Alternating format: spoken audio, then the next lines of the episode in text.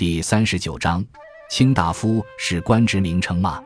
卿大夫最初是西周时期分封制度下的一个分封级别，在西周的分封制中，天子分封土地给诸侯治理，诸侯再将自己的土地分成小块交给卿大夫治理。卿大夫下面还有士，卿大夫在自己的领地内具有世袭统治权，同时效忠于诸侯。东周时期，在诸侯王脱离周天子控制崛起的同时。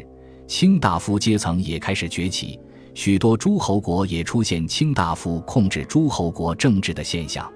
比如孔子时期的鲁国朝政，便是在季氏三家卿大夫的把持之下，甚至一些卿大夫干脆弑君自立。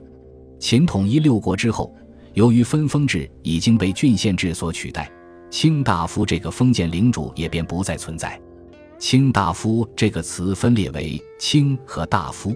均是官职名称，卿是仅次于公的官职级别。秦汉朝廷三公之下设九卿，如大理寺卿、太常寺少卿等。卿常以三品至五品卿作为官爵虚衔。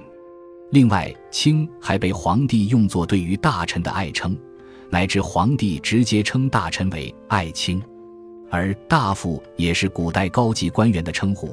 秦汉之际的中央要职中便有御史大夫、谏议大夫等官职。除此之外，卿与大夫最初时也有一些区别。